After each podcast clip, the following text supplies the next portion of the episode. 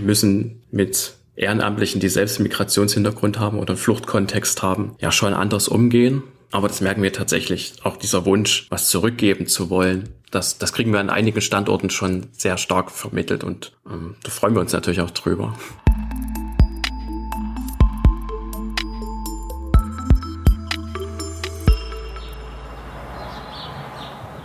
Ah, schöner Abend.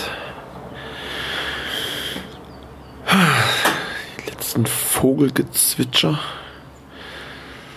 Die Sonne na, verschwindet so langsam.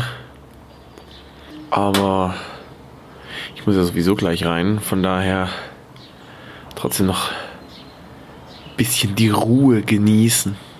Herzlich willkommen zur siebten Folge der Malteserblicke, dem Podcast des Maltesers aus den Diözesen Dresden, Meißen und Görlitz. Ich bin Michael Pietsch und in diesem Podcast treffe ich mich einmal im Monat mit Menschen, die in den verschiedenen Bereichen der Malteser arbeiten, um mit ihnen über ihren Alltag und ihre Erfahrungen zu sprechen. Über allem steht dabei die Frage, was ist das für ein Mensch, der es sich zur beruflichen Aufgabe gemacht hat, anderen Menschen nahe zu sein. In dieser Folge erwartet mich Herr Schumacher. Er ist zuständig für die weitreichende Flüchtlingshilfe der Malteser im Bezirk. Und nachdem die Frühlingssonne meinen Vitamin D-Haushalt erhöht hat, ging es zum Ausgleich in meine kleine, spärlich beleuchtete Sprecherkabine. Na dann wollen wir mal, dass es zeitlich schwierig wird mit dem Herrn Schumacher. Na dann mal ab in die. Oh, oh hier ist noch ein bisschen was los. Ja, okay. Gut, dann wird das wahrscheinlich auch gleich zu Ende sein hier.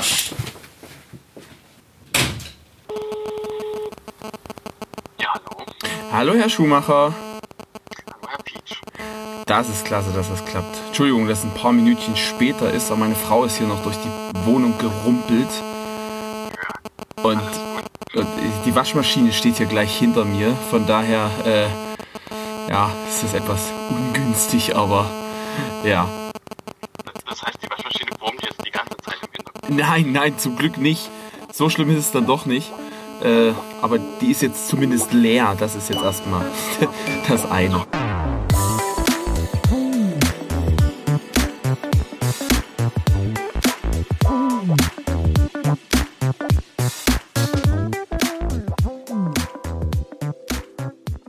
Herr Schumacher, wie geht's Ihnen? Ja, mir geht's eigentlich ganz gut. Ich bin ein bisschen gespannt und auch ein bisschen angespannt. Ach, angespannt, warum denn? Ich beiß doch nicht. Nee, Gerade nee. über Remote, das geht ja gar nicht. Naja, ich habe so ein bisschen die, die Podcasts meiner Kollegen gehört und ich fand das immer ganz toll, wie die so ihren Fachbereich erklärt haben und wie, wie die einen, einen auch mitgenommen haben, so in, die, in ihr Gebiet. Und dann dachte ich mir schon, so gelingt mir das für die Flüchtlingshilfe auch, weil wir da so breit aufgestellt sind, so, so viele Sachen, weil es einfach nicht die Flüchtlingshilfe gibt. Was sind denn da so die Sachen, die Sie quasi betreuen? Also was in der Flüchtlingshilfe macht Ihre Arbeit denn aus? Genau, also dann, dann würde ich erstmal zum einen sagen, was wir so an, an Aktivitäten in der Flüchtlingshilfe haben. Ja. Also wir haben jetzt schon in einigen Podcasts gehört, dass die Malteser in zwei verschiedenen Rechtsformen aufgeteilt sind. Einmal dem Hilfsdienst e.V. und einmal der Hilfsdienst GGMBH. Für Außenstehende macht das, glaube ich, keinen Unterschied. Für die innere Struktur ist es schon wichtig.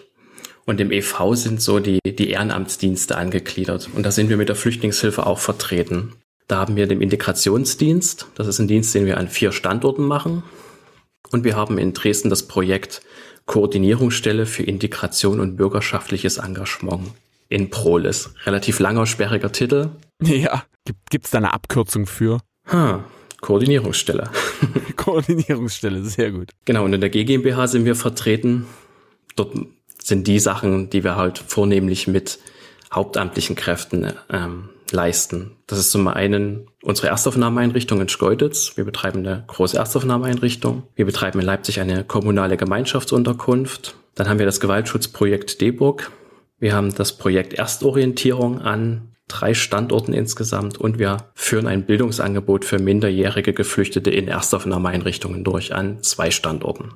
Ja, das sind so unsere Sachen, die wir in unserem Bezirk an Flüchtlingshilfe anbieten zurzeit. Ah, das ist ja doch schon sehr umfänglich. Oder gibt's da irgendwas, wo man jetzt sagt, damit hatten wir noch gar keine Berührung gehabt? Das ist sehr umfänglich. Ich glaube, wir könnten zu jedem dieser Projekte, zu jedem dieser Sachen einen eigenen Podcast machen und auch die Kollegen vor Ort könnten wahrscheinlich zu allem viel detaillierter was erzählen aus ihrem ähm, Alltag. Tatsächlich ist auch das, das Spannende der Flüchtlingshilfe ist, ja, dass wir halt tatsächlich wirklich in beiden Rechtsformen aktiv sind. Ich glaube, das ist bei den anderen Kollegen sonst in der Regel nicht so.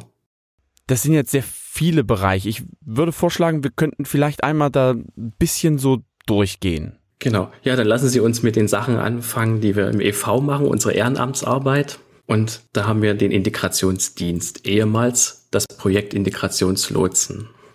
Genau, also das ist unser Dienst, wo wir halt die Ehrenamtsarbeit durchführen. Damit sind wir an vier Standorten vertreten, in Cottbus, in Dresden, in Leipzig und in Schkeuditz. Das ist ein Dienst, der ist 2016 als bundesweites Projekt der Malteser gestartet. Den gab es damals an über 100 Standorten und mittlerweile ist er zu einem, zu einem Kerndienst der Malteser erkoren worden und wird noch an etwa ja, 70 Standorten durchgeführt. An jedem Standort gibt es bei uns einen hauptamtlichen Koordinator, der halt den Einsatz und ja, die Zusammenarbeit mit Malte äh, mit den Ehrenamtlichen ähm, koordiniert und ja, für, für die Ansprechpartner ist und fachlich verantwortlich ist vor Ort. Und dieser Integrationslotsendienst, äh, Sie sagten gerade, der, das war der ehemals, wann hat der begonnen? Also dann vermutlich vor 2016? Nee, genau. Das ist gestartet 2016 als Integrationslotsen. Ah, okay. Damals hießen halt unsere Ehrenamtlichen, das waren die Lotsen, weil die haben die neue, ähm, die, die Geflüchteten, die neu nach Deutschland gekommen sind, so ein bisschen quasi gelotst im Alltag.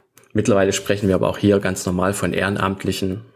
Und der Begriff Lotsen ist halt so ein bisschen verschwunden. Was, was ist denn deren Aufgabe? Was machen die denn da mit den Geflüchteten? Ja, das ist halt eine sehr spannende Sache, weil ähm, unser Ehrenamt ist halt sehr breit gefächert.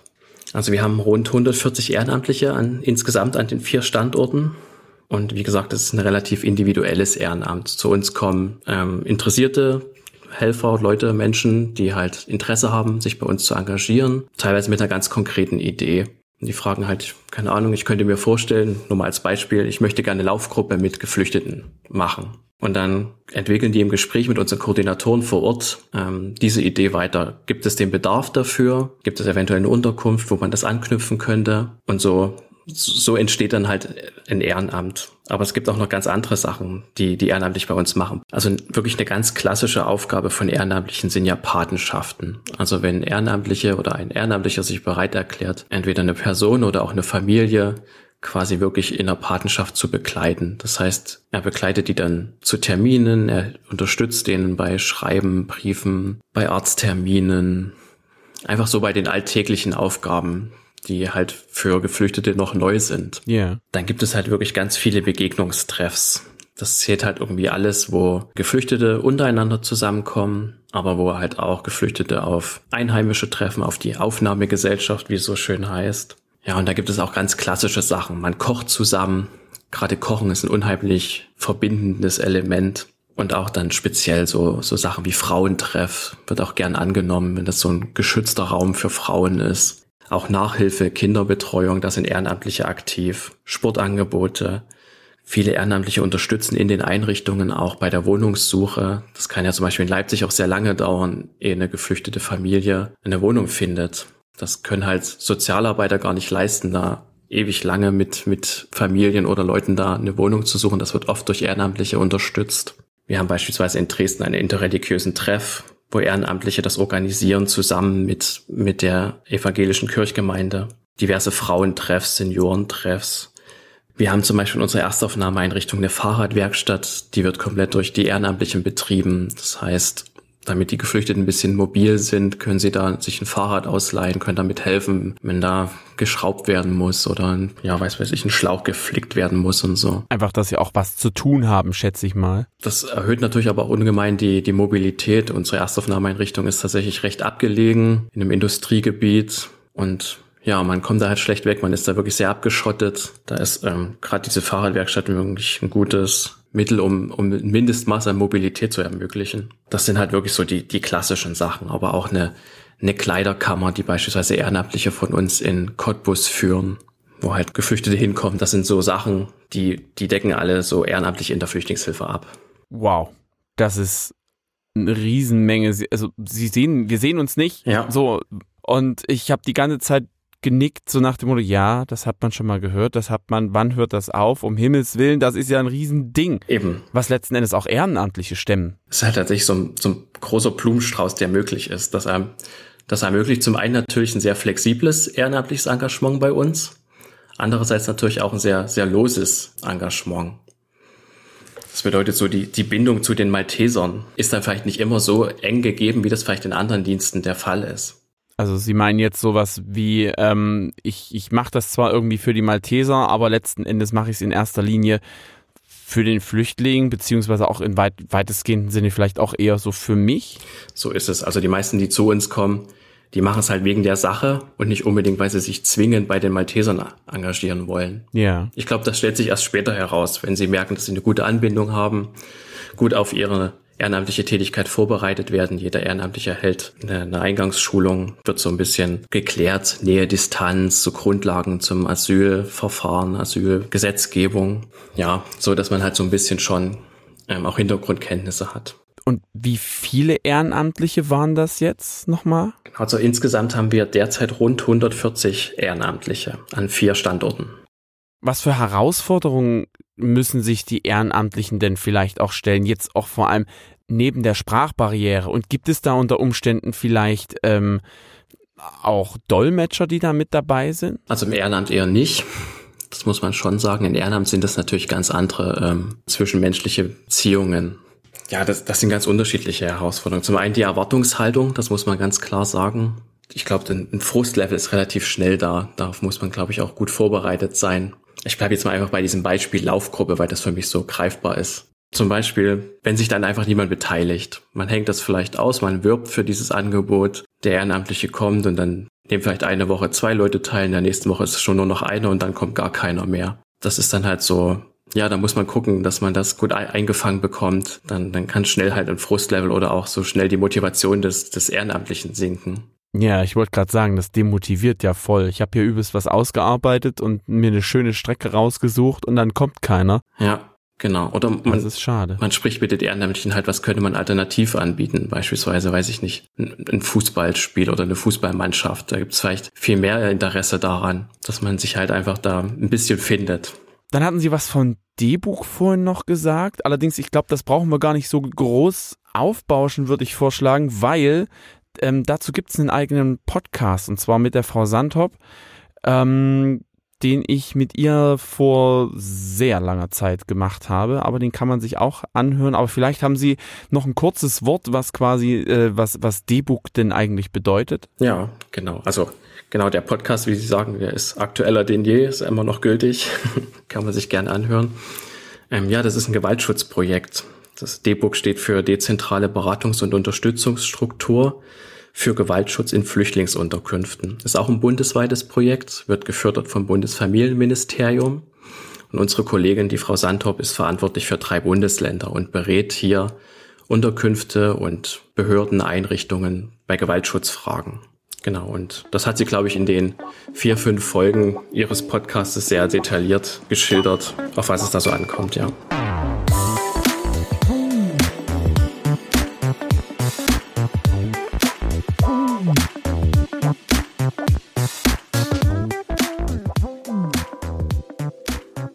Jetzt gibt es ja noch wahrscheinlich den GmbH-Teil. Was beinhaltet das denn alles? Also das sind zum einen unsere Einrichtungen, die wir betreiben.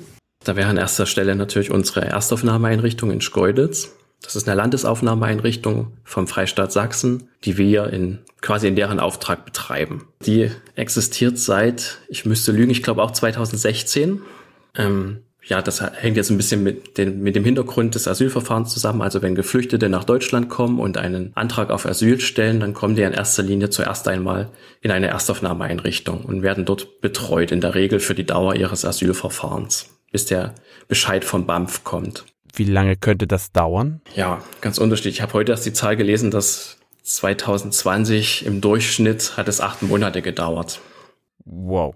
Okay, also sind die ja doch schon eine längere Zeit da. Genau. Also teilweise werden sie auch eher aus der Erstaufnahmeeinrichtung entlassen, gerade Familien, Frauen und Kinder, die sind halt nicht länger als ein halbes Jahr in der, in der Erstaufnahmeeinrichtung. Aber alleinreisende Männer oder auch gerade Personen mit schlechter Bleibeperspektive, wo ziemlich absehbar ist, dass sie keinen keine ähm, ja, positiven Bescheid bekommen, können halt bis zu zwei Jahre in Sachsen in der Erstaufnahmeeinrichtung verbleiben. Und ja, dann gilt es, die natürlich zu betreuen. Und welche Betreuungsangebote geben die Malteser dann quasi dort? Genau, also das sind ganz ganz klassische Dinge, die, die halt ganz grundlegend zum Leben notwendig sind. Es gibt eine, eine Essensverpflegung, die zentral ist. Wir haben eine medizinische Station vor Ort, wenn medizinische Bedarfe abzuregeln sind. Und halt so ganz viele kleine Sachen so, die da in dem Alltag anfallen. Das heißt also quasi den Alltag auch unterstützen und ich schätze mal auch die Freizeitbeschäftigung. Ganz genau. Also wer in der Erstaufnahmeeinrichtung ähm, untergebracht ist, für den gibt es halt nur sehr begrenzte Teilhabemöglichkeiten. In der Erstaufnahmeeinrichtung darf man noch keinen Sprachkurs belegen. Dafür haben wir das Projekt Erstorientierung. Und auch so, genau, es gibt, es gibt verschiedenste Freizeitangebote in der Erstaufnahmeeinrichtung. Wir haben beispielsweise ein Kunstatelier, auch einen Fitnessraum, ähm, religiöse Räume gibt es in der Erstaufnahmeeinrichtung. Und äh, diese Freizeitangebote werden von den Maltesern dann entsprechend auch richtig selbst durchgeführt oder holt man da sich externes Personal? Die führen wir selbst durch und halt auch viel wieder mit Ehrenamt zusammen. Natürlich, das ist, äh, liegt irgendwo tatsächlich auch ein bisschen nah.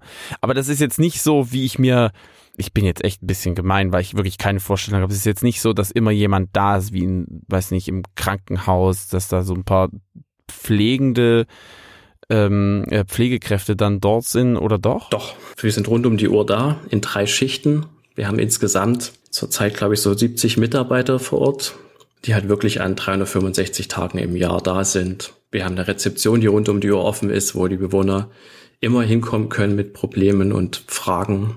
Die zentrale Ausländerbehörde, die für die ja, Belange der Geflüchteten zuständig ist, bietet eine Sprechstunde an. Dort werden dann Fragen zum, zum Asylverfahren geklärt und auch viele Fragen kommen halt immer auf, wann werde ich umverteilt, wann komme ich hier raus? Das sind halt so Fragen, die immer wieder in der Erstaufnahmeeinrichtung auftauchen. Ja, das kann ich mir sehr gut vorstellen. Ich meine, irgendwann ist ja auch die Geduld vermutlich auch ein bisschen erschöpft. Ja, ja, ist halt tatsächlich ein eingeschränkter Handlungsrahmen. Irgendwann wird man halt tatsächlich umverteilt in die Kommunen. Dann kommt man in eine Gemeinschaftsunterkunft oder wenn man Glück hat, wird man einer Wohnung zugewiesen. Und dann kann man halt wirklich Sprachkurse belegen, Je nachdem, wenn man die Anerkennung bekommen hat, dann muss man nochmal die Asylstatuse unterscheiden. Und danach geht's ja vermutlich erst richtig dann los. So ist es, genau. Also wer eine Anerkennung bekommen hat und damit quasi in Deutschland bleiben darf, dann geht es halt wirklich erst los. Da werden die Malteser ja wieder aktiv, denn wenn man da quasi, sag ich mal, bei den Malteser bleibt, dann hat man halt nochmal den Ehrenamts Teil, den Sie vorhin erwähnt hatten. Genau. Oder man wird in eine Gemeinschaftsunterkunft zugewiesen, ähm, die wir halt auch in Leipzig betreiben. Und dort sind dann ganz andere Problemlagen. Wer in einer Gemeinschaftsunterkunft lebt, wir haben in Leipzig abgeschlossene Wohneinheiten. Wir haben Sozialarbeiter vor Ort. Und da sind ganz andere Problemlagen. Da geht es halt darum, wie kriege ich einen Kita-Platz für mein Kind? Wie kriege ich einen Sprachkurs? Ähm, ich möchte eine Bewerbung schreiben. Ich brauche eine Wohnung. Dann gibt's Wohnungssuche. Das sind dann so die Probleme, die man in der Gemeinschaftsunterkunft hat. Was benötigen denn geflüchtete Menschen im Alltag? Also nehmen wir mal jetzt an, wirklich, wir nehmen mal den Weg eines Flüchtlings, der kommt hierher nach Deutschland und ähm, wird dann von irgendeinem Amt vom, vom BAMF vermute ich dann, an die Malteser zugewiesen? Oder, oder wie finden denn die Flüchtlinge zu den Maltesern? Genau, also in den Unterkünften tatsächlich durch Zuweisung. Das erfolgt in Sachsen bei den Erstaufnahmeeinrichtungen durch die Landesdirektion Sachsen. Und solange die bei uns in der Einrichtung sind, solange haben sie mit uns zu tun. Und im Ehrenamt ist es halt wieder ganz anders. Dann vielleicht durch viel Hörensagen, dann spricht sich rum, was wir für Angebote von Ehrenamtlichen haben, was die Malteser so machen. Ja, so, so kommen dann halt auch viele Klienten auf uns zu oder halt durch viel Netzwerkarbeit. Das ist ein gutes Stichwort. Mit welchen Organisationen sind Sie denn vernetzt? Oh, das ist ganz unterschiedlich, wie man das man halt betrachtet. Also gerade im Ehrenamt sind es halt viel, ja, so vor Ort Willkommensbündnisse, soziokulturelle Zentren, aber auch andere Akteure. Also je nachdem, das ist auch sehr stark unterschiedlich von Standort zu Standort. In Cottbus gibt es sehr viele Unterkünfte, die von der Diakonie betrieben werden, so dass wir auch sehr stark mit der Diakonie ver vernetzt sind. Genau. Und in den Unterkünften natürlich ist man sehr stark mit dem Kostenträger, sage ich jetzt mal, vernetzt. Also in Leipzig ist das Sozialamt Leipzig und andere Unterkünfte. Gerade in Dresden haben wir das Projekt mit diesem sperrigen Titel, die Koordinierungsstelle für Integration. Und bürgerschaftliches Engagement. Das ist ja halt schon ein Projekt, was wir ähm, ins Leben gerufen haben, was über die SAB Bank finanziert wird, um, um wirklich im Brennpunkt quasi ja, die, die lokalen Akteure zu vernetzen und auch die Angebote, die teilweise parallel laufen, die, die nichts voneinander wissen, ähm, so gut zu vernetzen, dass wir halt, ähm, ja, einfach die, die Situation vor Ort ein bisschen entschärfen und auch die, die Einheimischen halt mitnehmen. Mit welchen Herausforderungen hat man denn zu kämpfen? Unter Umständen vielleicht auch politische? Flüchtlingshilfe ist halt ein sehr dynamischer Bereich. Viele Sachen sind halt befristet, gerade Projektarbeit. Wir wissen zum Beispiel jetzt schon, dass das Debo-Gewaltschutzprojekt Ende des Jahres aufhören wird, weil es dann vom Bundesfamilienministerium nicht weiter gefördert wird. Der Integrationsdienst wird übers BAMF gefördert. Hier stehen wir vor der Herausforderung, dass auch da die Förderung Ende des Jahres ausläuft. Und wir müssen den Dienst jetzt quasi von uns Maltesern heraus, selbst heraus, ähm, auf eigene Beine stellen. Das ist eine Herausforderung. Also wirklich, dass es sehr dynamisch ist. Die Unterkünfte haben alle einen begrenzten Betreibervertrag. Genau, die laufen irgendwann aus, werden eventuell neu ausgeschrieben. Wir müssen uns neu darauf bewerben mit einem Konzept, mit einem Finanzierungsplan. Also wir können nie genau abschätzen, wo wir vielleicht in fünf Jahren stehen oder so. Das macht natürlich Zukunftsplanung wahnsinnig schwierig. Ja, genau. Ist das nicht, wenn die ganzen Sachen plötzlich eingestampft werden, ist es da nicht dann vergebene Lebensmühe irgendwie gewesen?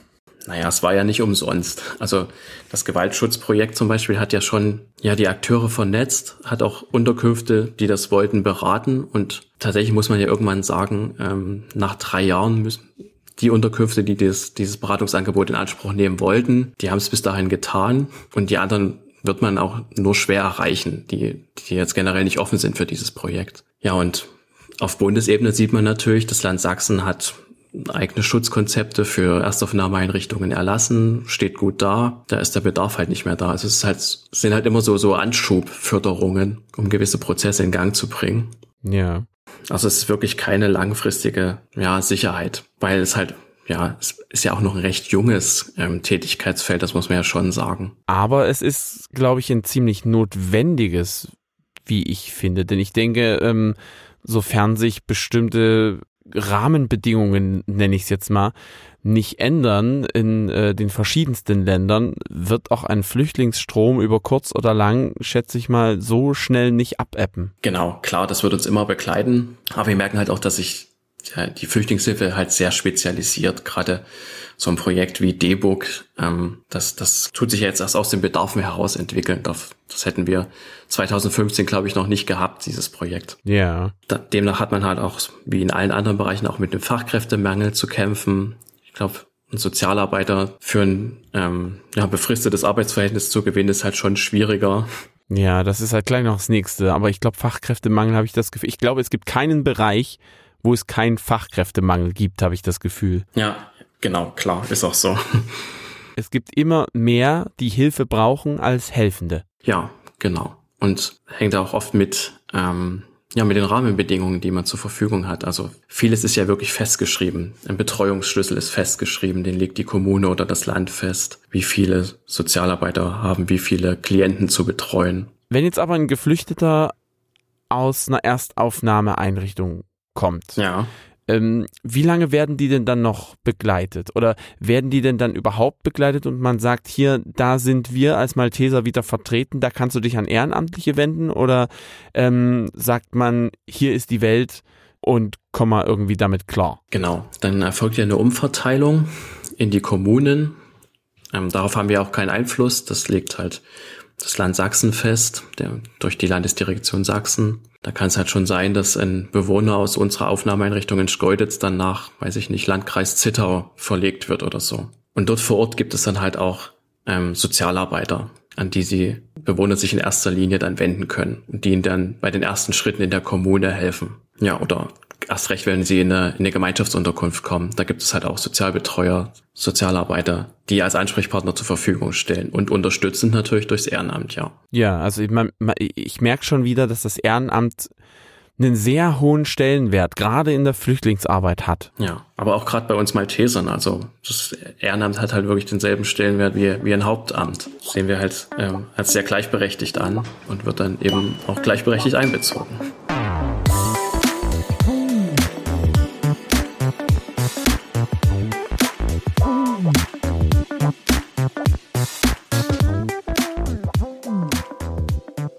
Waren Sie selbst auch in der ehrenamtlichen oder hauptamtlichen Flüchtlingshilfe tätig? Also ich bin tatsächlich seit 2015, Ende 2015 in der Flüchtlingshilfe aktiv und bin auch tatsächlich übers Ehrenamt in die Flüchtlingshilfe gekommen. Das war ja so ein bisschen, ich sag mal, die wilde Zeit, als es ähm, wirklich jede Turnhalle zu einer Unterkunft umgebaut wurde. Und da bin ich durch den Katastrophenschutz ähm, in, in die Flüchtlingshilfe gekommen. Und kurze Zeit später halt tatsächlich auch hauptberuflich. Und das hat Sie auch nicht mehr losgelassen? Ja, also ich bin bis heute dem äh, Milieu tätig, ja. Aber ja. ja, meine Tätigkeit hat sich natürlich schon verändert. Also damals ähm, hat man halt alles gemacht. Ich habe in, in Unterkünften gearbeitet und da gehörte halt wirklich alles dazu. Da, da hat man noch nicht so unterschieden zwischen Sozialarbeit und diese ganze Spezialisierung, die, die sich ja dann erst im Laufe der Zeit rauskristallisiert hat. Ähm, die gab es ja dann erst später. Am Anfang ging es ja wirklich darum, dass die Geflüchteten ein Dach über dem Kopf hat und dass sie irgendwie versorgt sind, eine Mahlzeit bekommen. Also ich kenne es sehr gut, Essensausgabe zu machen, eine Nachtschicht zu haben, ja, und einfach so mit den, mit den grundlegendsten Dingen konfrontiert zu sein. Bevor Sie dann in die Flüchtlingshilfe kamen, wie sind Sie denn zu den Maltesern gekommen? Tatsächlich erst später. Ach, ach so, Sie sind erst quasi in die Flüchtlingshilfe und dann zu den Maltesern. Genau. Also ich bin dann ja, habe quasi den Arbeitgeber gewechselt.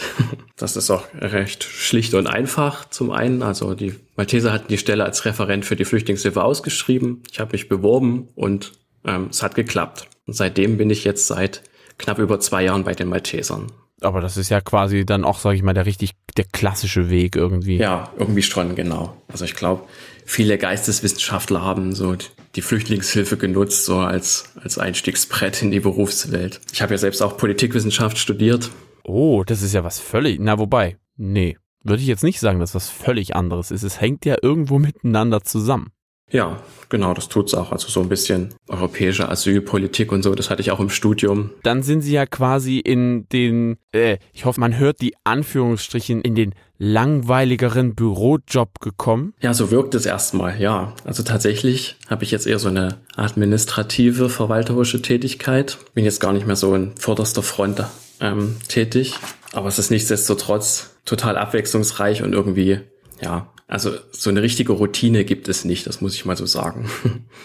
Wie gestaltet sich denn der Arbeitstag? Also Sie stehen früh auf, dann wird sich fertig gemacht. Morgentoilette habe ich mal gehört, soll ein ganz tolles Wort dafür sein. Ja. Dann geht's ab auf Arbeit und äh, Genau. Was liegt da als erstes auf dem Schreibtisch? Ich habe ja so ein bisschen das Glück, dass ich meine Arbeitsstätte per Fuß erreichen kann. So ein bisschen 20, 25 Minuten laufen befreit schon erstmal so ein bisschen, wenn man ankommt. Und dann ähm, das werden die wahrscheinlich die meisten so gesagt haben, ist es ganz unterschiedlich. Ich meine, in den zwei Jahren, die ich jetzt da bin, ist die Hälfte der Zeit durch Corona geprägt. Da kann man jetzt gar nicht so sagen, was so ein typischer Arbeitstag ist. Stimmt, tatsächlich. Ja, ähm, also tatsächlich habe ich so die, die fachliche Verantwortung für den Bereich Flüchtlingshilfe in unserem Bezirk. Und das bedeutet halt wirklich, dass man die Projekte betreut, man weil man muss im Blick haben, so die Finanzierungspläne, was kann man fördern, was nicht. Das sind halt auch immer so die Fragen. Ja, man guckt, was gibt es für Ausschreibungen, viel konzeptionelle Tätigkeit, wenn wir Konzepte schreiben, wenn wir Anträge schreiben. Auch viele administrative Aufgaben, so Rechnungsprüfung, so ganz klassische Sachen auch.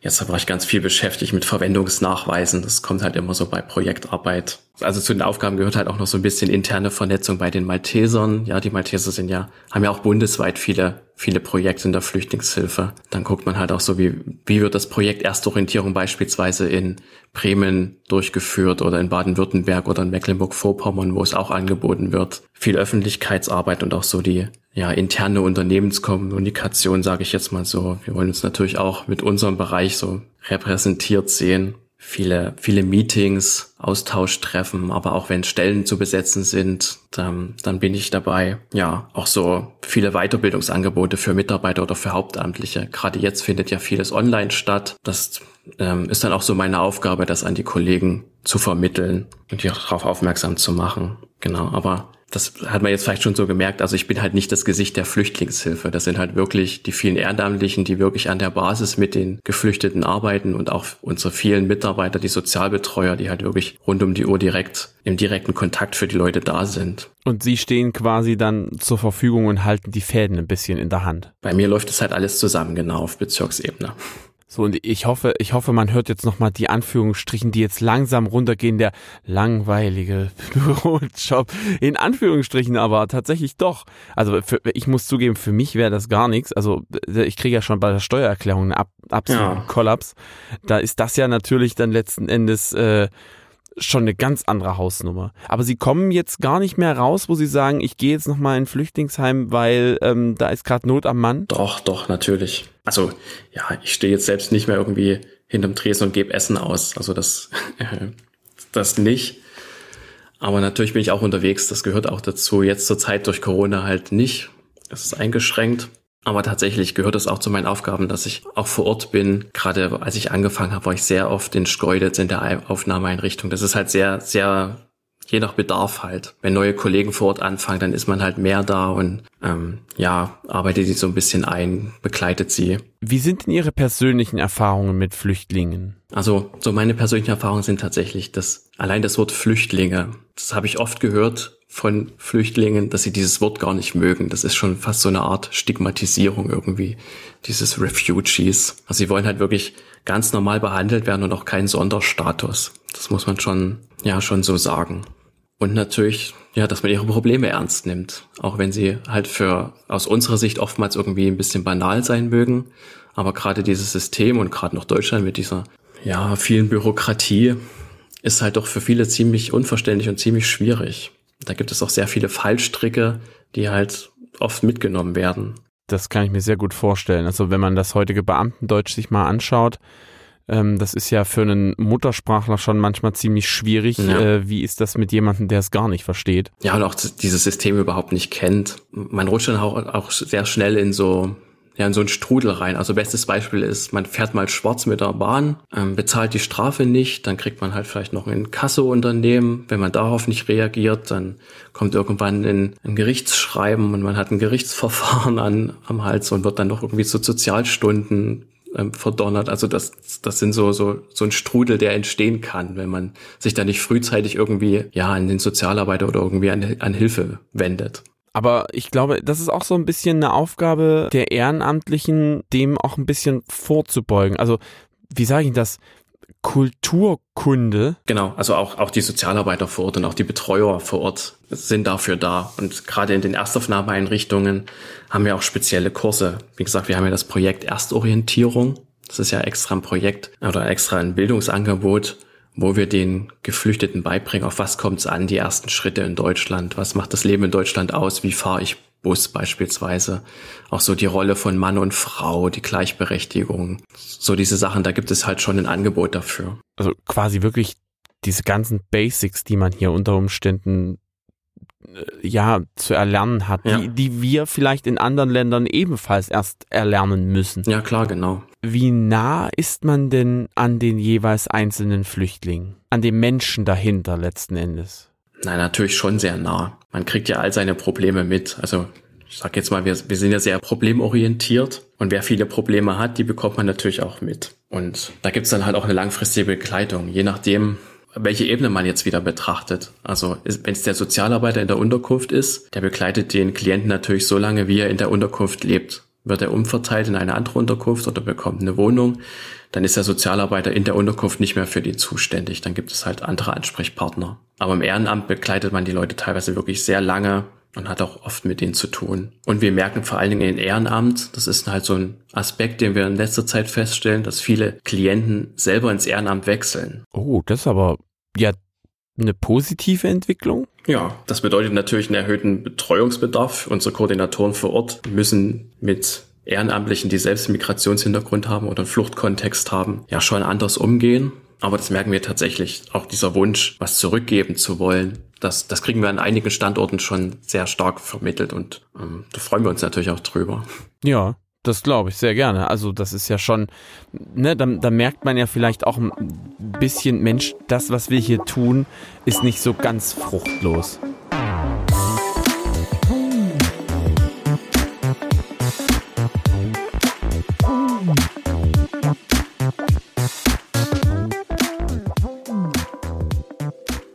Aber eigentlich ist ja das große Ziel von der Flüchtlingshilfe, die Menschen, die dahinter stecken, fähig zu machen, ähm, ihr Leben hier in Deutschland zu meistern. Ja, für ein selbstbestimmtes Leben, genau. Ich kann Ihnen gerade nicht sagen, was mich da so betroffen macht, aber irgendwas, irgendwas ist da nicht stimmig irgendwie habe ich das Gefühl, da muss doch mehr gemacht werden können. Ja, also das sagen alle Akteure, die in der Flüchtlingshilfe aktiv ah, sind. Oh, sehr, sehr, gut, da bin ich wenigstens nicht alleine mit diesem Gefühl. Das ist schön, das, das erleichtert mich jetzt ein bisschen tatsächlich, ja. Ja, das ist natürlich auch so ein Zwiespalt, den man selbst hat. Also zum einen, gerade wenn man eine Unterkunft betreibt, man hat einen Betreibervertrag, man hat ja die Spielregeln, die vorgegeben sind, die man zu erfüllen hat. Aber man sieht natürlich auch zum anderen, das reicht nicht, wenn der Betreuungsschlüssel einfach zu hoch ist beispielsweise. Oder ja, wirklich manche Personen noch viel engmaschiger betreut werden müssten, als es, als es möglich ist, als es abgedeckt werden kann. Auch wenn viele Hilfebedarfe gar nicht ähm, ja, abgedeckt werden können, gerade wenn Suchtproblematik im Raum spielt oder ja, psychosoziale Betreuung ist immer so ein Thema, wo es ganz schwierig ist, ähm, Leute anzubinden, weil die Angebote sehr, sehr ausgelastet sind. Ja. Aber für sowas gibt es ja dann die Angebote der Malteser. Da habe ich noch eine Frage zur Begegnungsstätte. Ist das dann nur Begegnungsstätte unter den Flüchtlingen oder ist das auch, ähm, wenn ich jetzt sage, ich komme als, als der, der hier aufgewachsen ist, mit dahin, um einfach in Kontakt zu treten? Ja, das ist ja das große Ziel, was, was wir uns auch im Integrationsdienst ähm, setzen, so den Geflüchteten mit der Aufnahmegesellschaft ähm, ja in Kontakt zu bringen also wir nennen das halt so Aufnahmegesellschaft, die, die Einheimischen, die schon immer hier wohnen. Aber da entstehen ja letzten Endes auch Freundschaften. Ja. Hoffe ich. Klar. Doch, doch, natürlich. Also das, das entwickelt sich dann auch so, ja. Also viele, viele Personen, die so Patenschaften haben, die werden ja dann schon fast zu einer, zu einer Ersatzfamilie. Also gerade am Standort Cottbus haben wir das sehr oft. Da haben wir viele ältere Ehrenamtliche, die dann halt eine Familie und Kinder so in der Patenschaft betreuen und die sind dann schon fast so die Ersatzomi, die sich halt um die kümmern.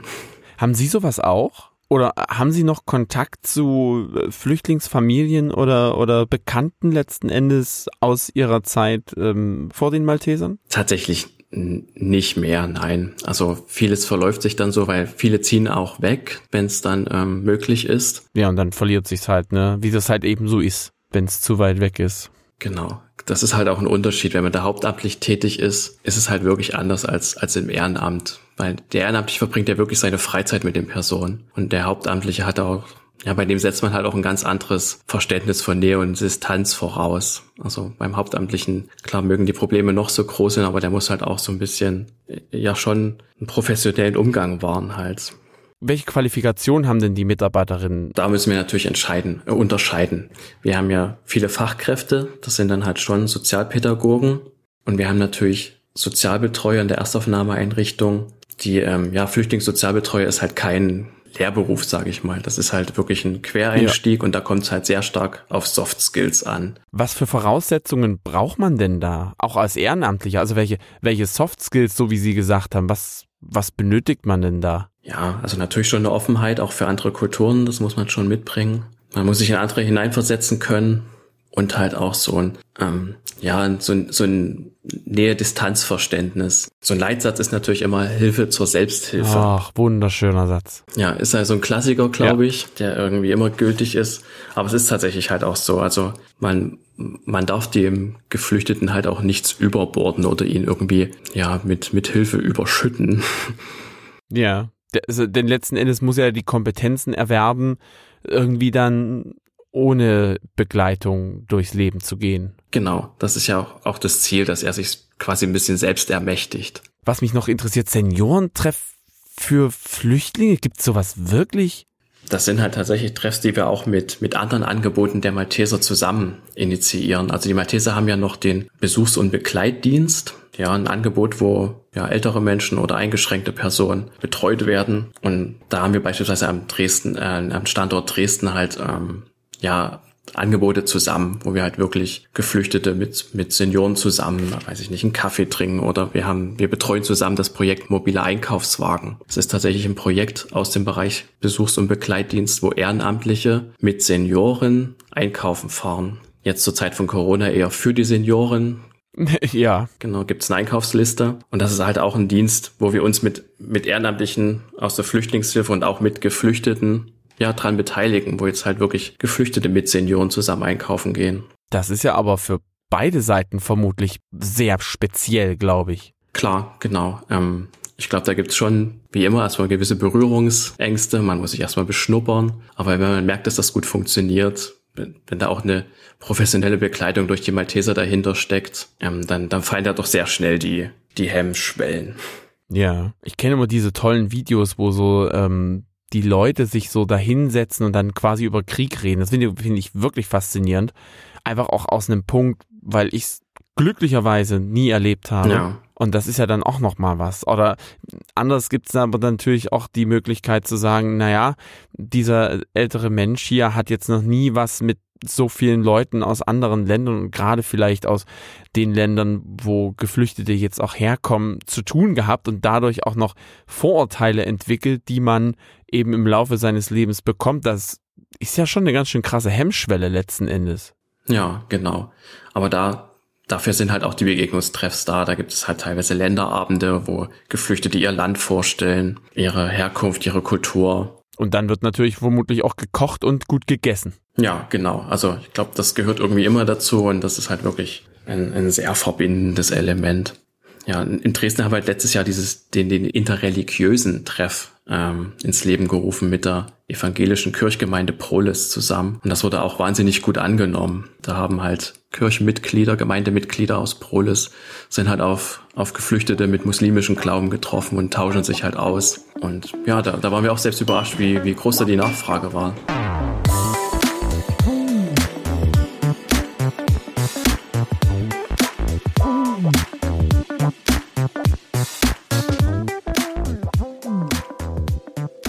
Wie es am Ende eben so ist, kommt man gerne ins Plaudern. Und so kamen wir noch einmal auf Frau Sandhop zu sprechen, mit der ich den D-Book-Podcast produziert habe.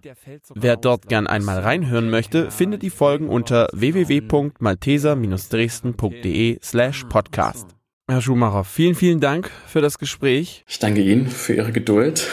Ja, kein Problem. Das ist ja schon, wie Sie gesagt haben, ein wilder Ritt. ja, So durch diesen kleinen Crashkurs. Dann wünsche ich Ihnen einen schönen Abend und äh, hoffentlich sehen wir uns irgendwann mal. ja, das hoffe ich doch auch. Oder, oder nochmal, wenn, Sie haben ja gesagt, wir haben uns schon mal gesehen, daran kann ich mich aber nur so im, im Vorbeigehen erinnern. Ja, das nehme ich Ihnen auch gar nicht übel. Also alles gut, das sind ja so viele Menschen. Ja, Aber genau. Die Podcasts mit Frau Sandhop hatten Sie ja noch in Ihrem Büro. Ähm, Genau, genau, genau. Da ging der ganze Corona-Spaß erst los und äh, da war ich noch in ihrem Büro gewesen, das stimmt. Aus dem sie mittlerweile umgezogen ist, wie sie mir erzählt hat. Ja, genau. Wir sind jetzt quasi zusammen im Büro. Ah, okay, dann sagen Sie einen schönen Gruß. Das sage ich ihr, ja. Dann einen schönen Abend noch und äh, ja, bis dahin. Das wünsche ich Ihnen auch und alles Gute. Bleiben Sie gesund. Ja, das gleiche wünsche ich. Tschüss. Ciao. So. Fertig. Zur Seite. Und wieder raus. Oh, schön. Alles ruhig mittlerweile. Muss ich. Ah, ich guck noch mal raus. Gucken. Wie es da so ist.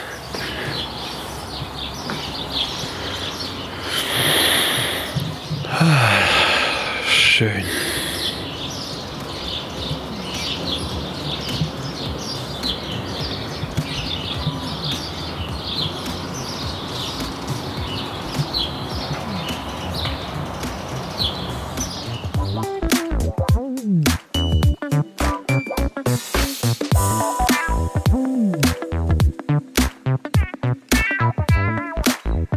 Das war die siebte Folge der Malteser Blicke. Wer möchte, darf zu dieser Folge sehr gern Feedback hinterlassen. Entweder direkt oder über eine Bewertung bei Apple Podcast. Wer uns weiterhin unterstützen möchte, teilt diese Folge in den sozialen Medien wie Twitter, Facebook oder Instagram. Informationen zu allen bisher erschienenen Folgen sind unter www.malteser-dresden.de zu finden oder überall dort, wo es Podcasts gibt. Ich bin Michael Pietsch und ich freue mich schon auf die nächste Folge. Bis dahin, ciao.